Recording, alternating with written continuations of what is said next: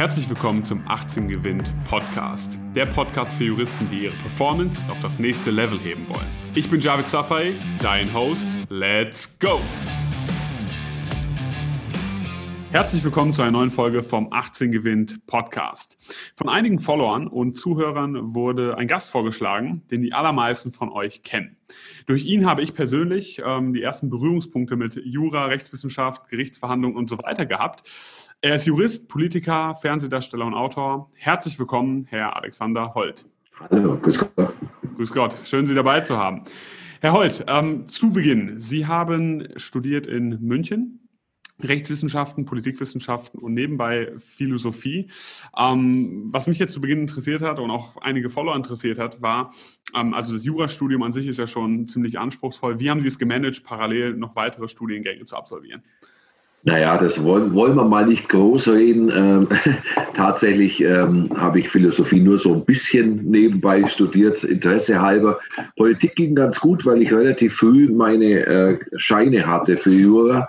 Und dann kam eigentlich so eine Phase nach dem vierten Semester, ähm, ja, wo in Jura sowieso nicht viel vorwärts ging, äh, zumindest nichts Prüfungsrelevantes. Mhm. Äh, und da habe ich dann angefangen erst mit, mit Politik. Okay. Sie haben eben gesagt, Philosophie nur so aus Interesse. Wie sind Sie damit zuerst dann auch in Berührung gekommen? Naja, schon über, über die Rechtsphilosophie im Grunde. Mhm. Ähm, das ist etwas, was mich, was mich stark interessiert hat. Ähm, und dann kam eigentlich der Wunsch da, etwas tiefer einzusteigen. Mhm. Okay. Ich will aber nicht behaupten, dass an mir ein Philosoph hängen geblieben ist.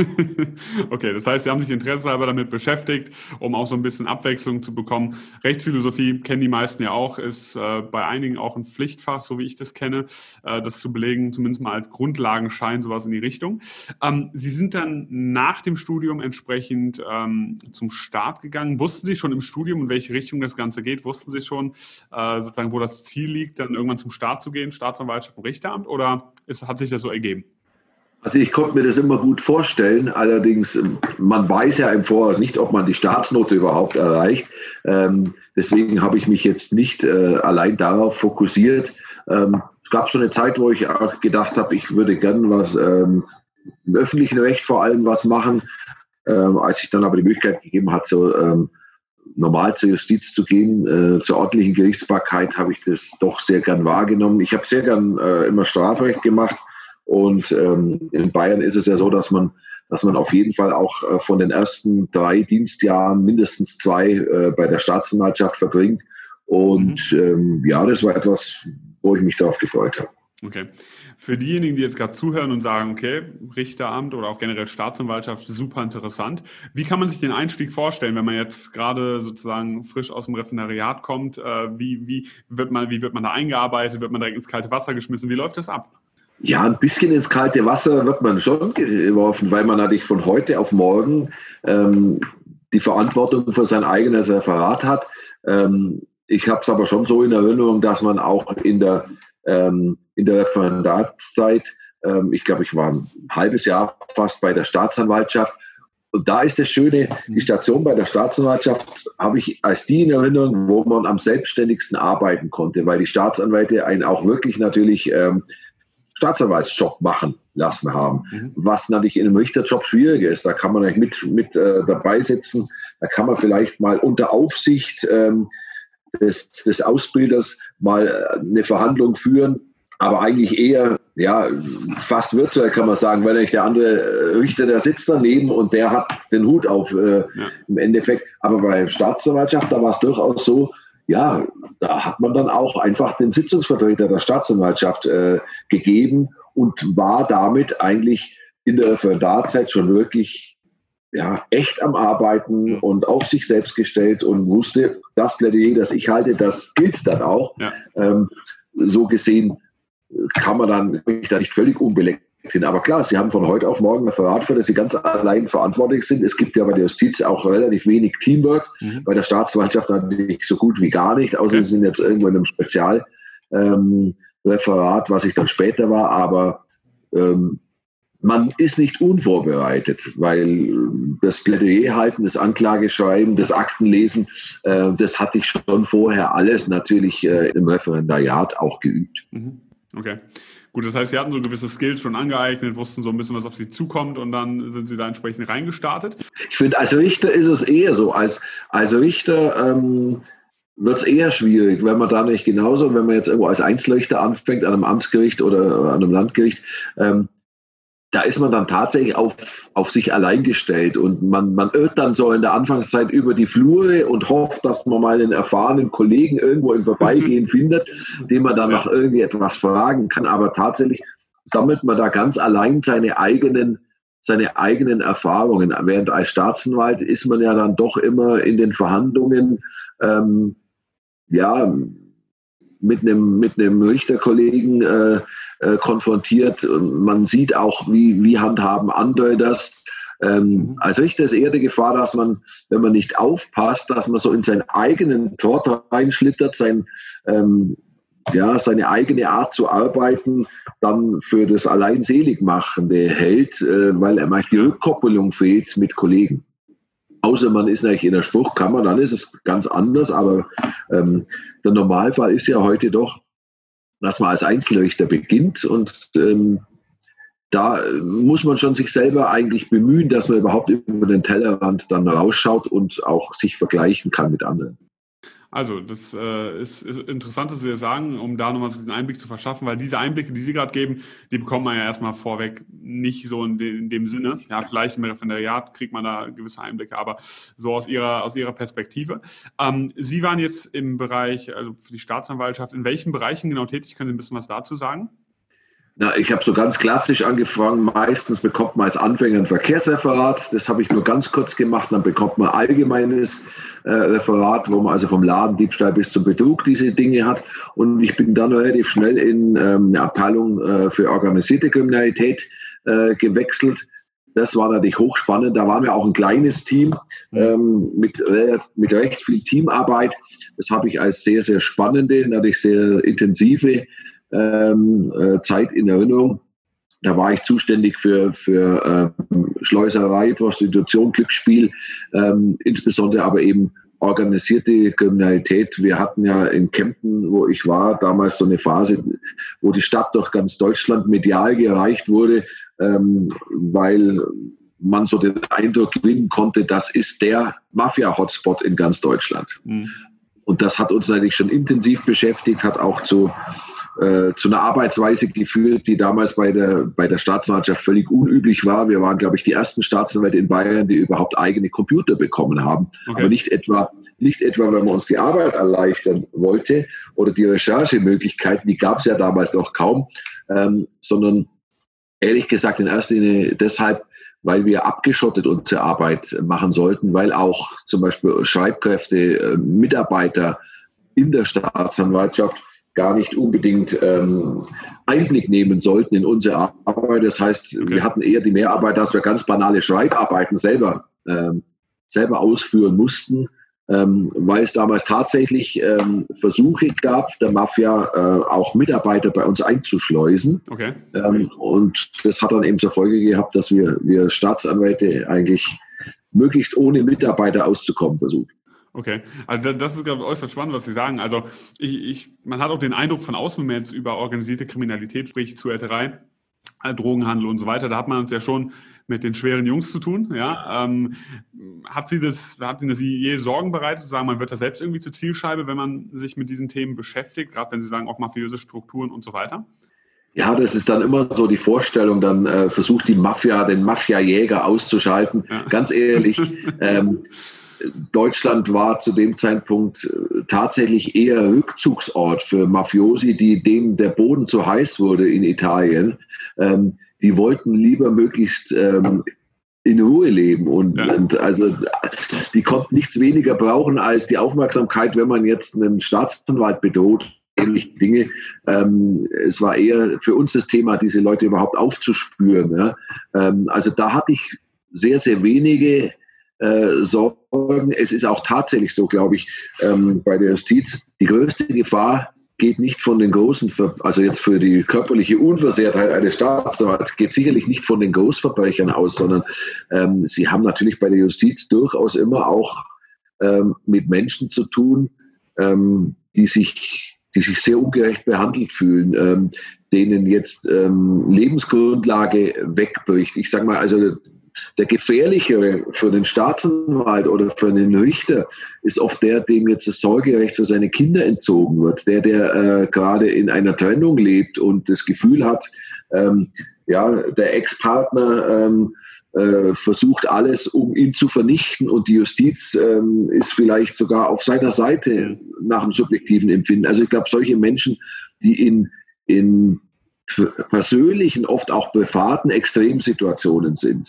Mhm. Ähm, vor denen sollte man sich eher sorgen. Ja? Okay. Also ich hatte eher mal, wo mir mulmig wurde, das waren oft ganz, ganz kleine Verfahren, mhm. wo ich dann jemanden hatte, äh, wo man den Eindruck hat, der ist gerade in einer psychischen Ausnahmesituation. Ähm, und die kann sich dann auch an einem Falschparken, an einem Strafzettel eher entzünden, als dass ich jetzt dann Angst vor einem vor dem Mafia-Boss haben okay, müsste. Verstehe. Hm. verstehe. Macht vollkommen Sinn. Macht vollkommen Sinn. Sieht man vielleicht von außen nicht so, aber äh, das kann man gut nachvollziehen. Jetzt sind Sie ja aus der Staatsanwaltschaft dann in, ins Richteramt sozusagen gewechselt. Ähm, wie krass ist da der Kontrast sozusagen von, von der Arbeit her, die man macht ähm, und so weiter? Vielleicht können Sie uns da ein paar Einblicke geben. Also als Kontrast habe ich das überhaupt nicht empfunden, zumal man ja eben ähm, in Bayern ist diese Durchlässigkeit der Laufbahn äh, sogar zwingend. Okay. Das ist, glaube ich, nicht in allen Bundesländern so. Ich halte es für einen großen Gewinn. Das heißt, Richter und Staatsanwälte haben doch ein großes Verständnis für die Arbeit des anderen. Mhm. Und als Staatsanwalt haben sie im Grunde ja täglich mit Richtern zu tun. Ähm, sodass dann der Seitenwechsel eigentlich eine logische Folge ist, ohne, ohne äh, dass da äh, ein Kulturschock dann auf einen zukäme. Ähm, ja, Unterschied ist natürlich, dass man als Richter dann äh, völlig, völlig eigenständig entscheiden darf, keine festen Arbeitszeiten hat. Ähm, aber man hat dafür natürlich die Verantwortung auch für sein Referat Klar. und weiß, es fällt auf einen selber zurück, wenn man, wenn man die Arbeit äh, nicht erledigt. Und es ist ja einfach so, ähm, es bricht dann schon eine, eine äh, Quantität über einen herein, wo man einfach schauen muss, dass man die Dinge tatsächlich erledigt. Also man ist da schnell in dem Trott ja. und in der, in der Mühle drin, ähm, wo man sich dann keine Gedanken mehr darüber macht, ob man ja, ob man jetzt in eine völlig neue Welt eingetaucht ist. Bei mir war es dann noch dazu so, dass ich dann ganz schnell, relativ schnell ähm, so eine Sonderaufgabe bekommen habe, ähm, ein Referat, das völlig abgesoffen war, weil der Kollege zweieinhalb Jahre krank war. Okay. Ähm, und es war in einer, in einer, kleinen, in einer kleinen Zweigstelle, wo man sagen muss, in einer Kleinstadt ist fast die, ähm, die Rechtspflege zum Erliegen gekommen, weil der einzige Zivilrichter in dieser Stadt äh, zweieinhalb Jahre krank war. Und das war natürlich auch wiederum eine sehr intensive, aber dann lohnende Aufgabe, ähm, weil einem die Anwälte das alle schon sehr gedankt haben, dass jetzt endlich mal diese Verfahren erledigt werden. Äh, und ich habe dann auch versucht, es insofern sehr einvernehmlich zu machen, dass ich tatsächlich so Sammeltermine gemacht habe, wo dann einfach mal einen ganzen Vormittag, also ich habe die Fälle nicht nach Inhalten äh, äh, sortiert, ja. sondern nach Rechtsanwälten ähm, so dass dann den ganzen Vormittag halt mal 10, 12 Fälle verhandelt wurden, wo immer auf beiden Seiten dieselben Anwälte saßen. Ja. Die waren natürlich hoch erfreut, dass jetzt nicht rein, nicht raus und fünf Termine am Tag, sondern dass man auf Block was wegarbeiten konnte. Und so habe ich dann eigentlich in einem, in einem Dreivierteljahr, glaube ich, die Rückstände von zweieinhalb Jahren ähm, aufgearbeitet. Ja, krass. Ja. Okay, das ist, das ist sehr, sehr cool. Also ähm, man hört schon raus, auch viel Verantwortung, viel Druck äh, entsprechend auch. Das ist, das ist klar, wie in allen anderen Berufen, äh, juristischen Berufen entsprechend auch. Ähm, aber klar, die Verantwortung ist natürlich da nochmal im Vordergrund, weil hier über ja letztlich dann als Richter ja auch das Urteil gesprochen wird, woran sich die Leute dann auch erstmal zu halten haben. Gut, kommen wir mal ähm, davon weg, kommen wir mal hin zu Ihrer Karriere sozusagen im Fernsehen als Fernsehdarsteller. Ähm, über ein Jahrzehnt, mehr als ein Jahrzehnt hinweg, waren Sie ja als Richter Alexander Holt zu sehen. Über 2000 Folgen hatte ich vorher nochmal nachgelesen. Das ist eine ganze Menge. Und ähm, ja, so gut wie jeder Jurist, würde ich sagen, kennt Sie, hat zumindest mal Ihren Namen gehört. Ähm, wie sind Sie damals auf die Idee gekommen oder wie hat sich das letztlich auch für Sie ergeben? Also auf die Idee wäre ich selbst nie gekommen. Ja. Ähm, ich ja, es gab ja ein Format, äh, Barbara Saal, es gab es da schon ein paar Monate, bevor ich dann äh, auf die Mattscheibe kam. Und wenn mir jemand gesagt hätte, ähm, du wirst das auch machen und sogar noch länger und intensiver, ähm, dann hätte ich wahrscheinlich den für verrückt erklärt. Tatsache, es war so, dass der Sender eben äh, dieses Format haben wollte mhm. und dann verschiedene Produktionsfirmen ähm, ähm, pitchen, sagt man so schön bei, bei Fernsehmenschen, also einfach Angebote äh, mit dem Pilotfilm äh, einreichen mhm. äh, durften. Und ähm, so hat dann jede Produktionsfirma sich einen Richter gesucht und mit ähm, Anzeigen in juristischen Fachzeitschriften und mit Casting und was weiß ich alles. Und ich wäre nie auf die Idee gekommen, mich irgendwo so zu melden. Ja. Aber die sind dann auf mich zugekommen, weil ähm, wohl ein, ein Medienanwalt äh, bei mir mal in der Verhandlung war und der hatte denen dann den Tipp gegeben, hat gesagt, du, ihr sucht doch gerade ja. und ähm, ich war letztens in einer Sitzung bei einem Richter und der könnte das sein, was ihr sucht, so ungefähr. Und so kam dann das Fernsehen auf mich zu. Ja? Okay. ähm, und ich konnte mir das zunächst überhaupt nicht vorstellen, ähm, zumal ich unglaublich gern bei der Justiz gearbeitet habe. Aber ich habe dann relativ schnell, also erstmal bin ich ein wahnsinnig neugieriger Mensch, der gern neue Dinge ausprobiert und ich habe dann sehr schnell auch ähm, die Chance erkannt, dass man diese, diese Suche nach Wahrheit und Gerechtigkeit den Menschen einfach auf eine einfache Art und Weise vermitteln kann. Mhm. Äh, ich war gerade in so einer Phase, wo ich mich sehr oft geärgert habe, ähm, weil, weil man immer häufiger diesen Spruch zu hören bekam, ja, Recht und Gerechtigkeit sind zwei Paar Stiefel, Recht haben und Recht bekommen sind zwei Paar Stiefel oder gar die Großen lässt man laufen, die Kleinen hängt man auf. Und das hat mich ehrlich gesagt in meine Ehre gepackt, weil, weil selbst sitzt du da und versuchst eben gerecht zu sein. Ja. Selbst sitzt du da und versuchst eben die Großen ganz sicher nicht besser zu behandeln als die Kleinen und so weiter. Mhm. Und ich habe es teilweise auch in den Medien auch miterlebt, dass ich ähm, mir wirklich sehr viel Mühe gegeben habe und Zeit genommen habe, äh, jetzt den Menschen, die vor mir sitzen, gerecht zu werden. Und zwei Tage später lese ich dann in der Lokalpresse den Bericht des Gerichtsreporters und denke mir, war der jetzt in einem anderen Prozess drin oder schildert der tatsächlich einen Prozess? Ja, und ähm, da war nicht diese Fernsehsendung eine wirklich äh, einmalige Möglichkeit, den Menschen das nahezubringen. Ähm, dass da zwar immer noch ein Mensch auch vorne sitzt, der entscheidet, aber wie sehr der wirklich versucht, die Wahrheit herauszufinden und wie sehr der versucht, allen Beteiligten gerecht zu werden. Mhm, ja, und das ist Ihnen definitiv auch sehr gelungen. Also kann ich von meiner Seite aus auch sagen. Ähm, wenn Sie jetzt nochmal darauf zurückkommen, Sie hatten ja gerade gesagt, ähm, auf eine einfache Art und Weise das Ganze darzustellen, für den Laien sozusagen ähm, darzustellen für all diejenigen, die jetzt gerade zuhören, das ist ein juristischer Podcast, ähm, die gerade am Anfang des Studiums stehen. Wo würden Sie sagen, sind so die, die, die markanten Unterschiede zwischen dem, was man dort sieht im Fernsehen und das, wie es in der Realität entsprechend abläuft? Ja, was man im Fernsehen natürlich nie sieht, ist die Aktenarbeit, die Vorarbeit. Ich glaube, die wird auch kein Fernsehzuschauer schätzen. Äh, das wäre so ein echter Weggucker. Aber natürlich muss jedem klar sein, egal ob er jetzt Staranwalt wird oder Staatsanwalt oder Richter, äh, nicht der große Auftritt im Sitzungssaal ist die Hauptarbeit, sondern das juristische Gutachten, das Aktenstudium, die Vorbereitung, das ist natürlich in der Regel immer, würde ich mal sagen, ähm, mindestens zwei Drittel, je, nach, je nachdem, was man, äh, in welchem ähm, Fachgebiet man da unterwegs ist, aber zwei Drittel bis drei Viertel der Arbeit ist das. Und ähm, ein Urteil mündlich verkünden ist auch noch das eine, aber das dann revisionssicher niederzuschreiben ist auch noch mal eine andere Nummer. Also das war für mich natürlich der, der, der schöne Unterschied zwischen Justiz und Fernsehen, mhm. ähm, dass meine Urteile alle rechtskräftig wurden im Fernsehen, ohne, ohne dass jemand ähm, Rechtsmittel eingelegt hat und ja. dass ich äh, im Nachhinein natürlich nach der mündlichen Urteilsbegründung mich nicht hinsetzen musste und dann noch ein 20- oder 50-seitiges äh, schriftliches Urteil abfassen. Also das meine ich ist der Hauptunterschied. Journalisten sagen immer so, na ja, das ist, was ihr da spielt, das ist weit von der Realität entfernt, ähm, weil bei Gericht geht es nicht so zu und wird, man wird nicht so laut.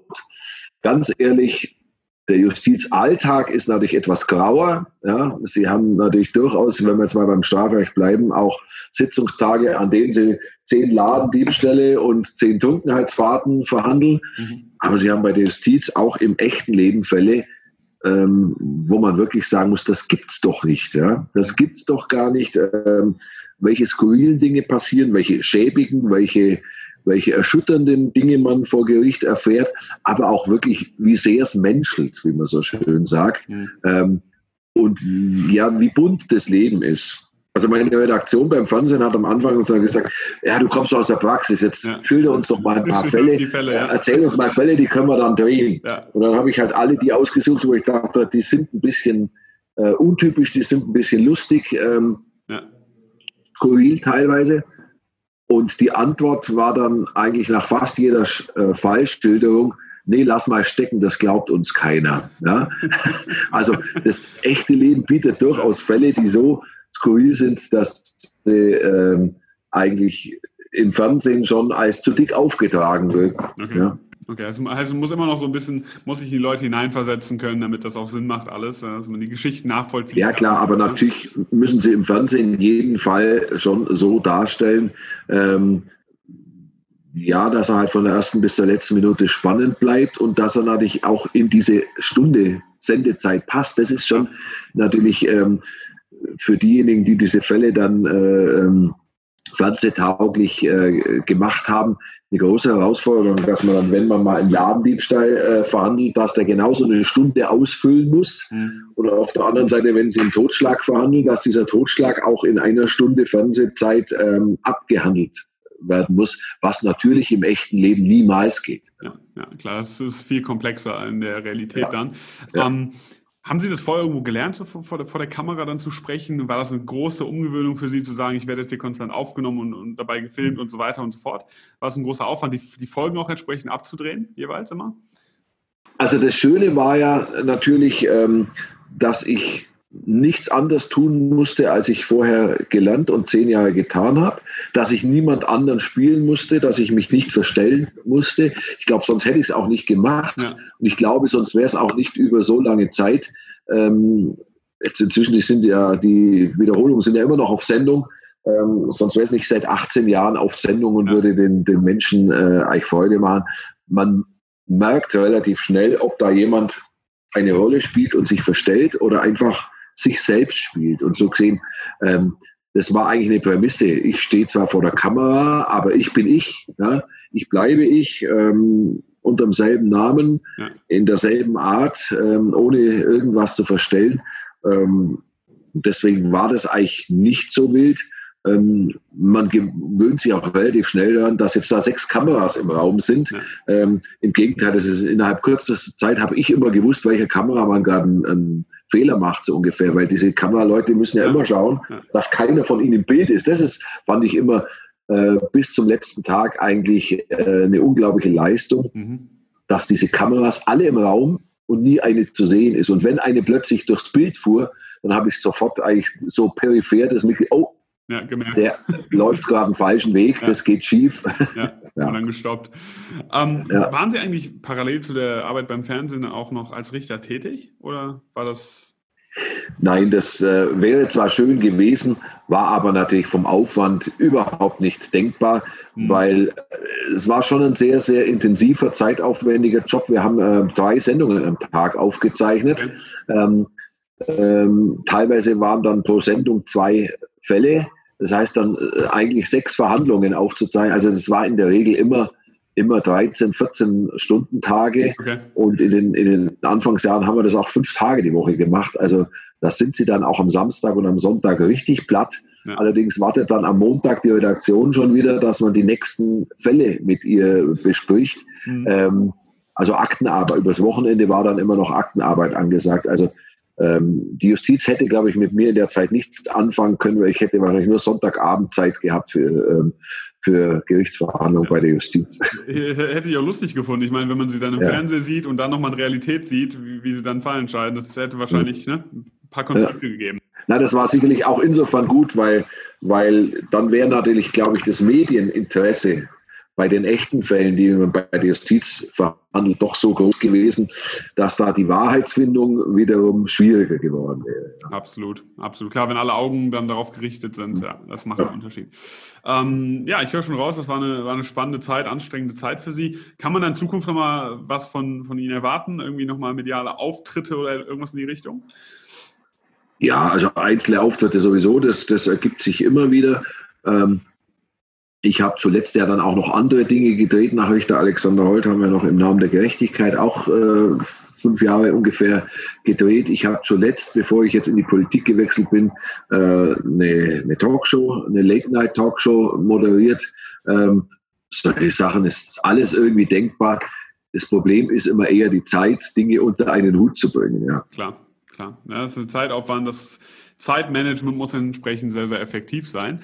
Ja, aber dann äh, bedanke ich mich an der Stelle viel, vielmals für diese ganzen Einblicke. Ich fand es persönlich sehr, sehr spannend, da mal hinter die Kulissen blicken zu können, wie das Ganze abläuft, weil, wie gesagt, jeder, jeder kennt sie, aber man weiß nicht, wie lief das ab und wer ist die Person dahinter. Also vielen Dank für die Einblicke. Gerne. Vielen Dank, dass du heute wieder dabei warst. Wenn dir gefallen hat, was du gehört hast, dann war das nur die Kostprobe. Willst du wissen, ob du für eine Zusammenarbeit geeignet bist? Dann besuche jetzt www.18gewinn.de und trag dich für ein kostenloses Strategiegespräch mit uns ein. Bis zum nächsten Mal.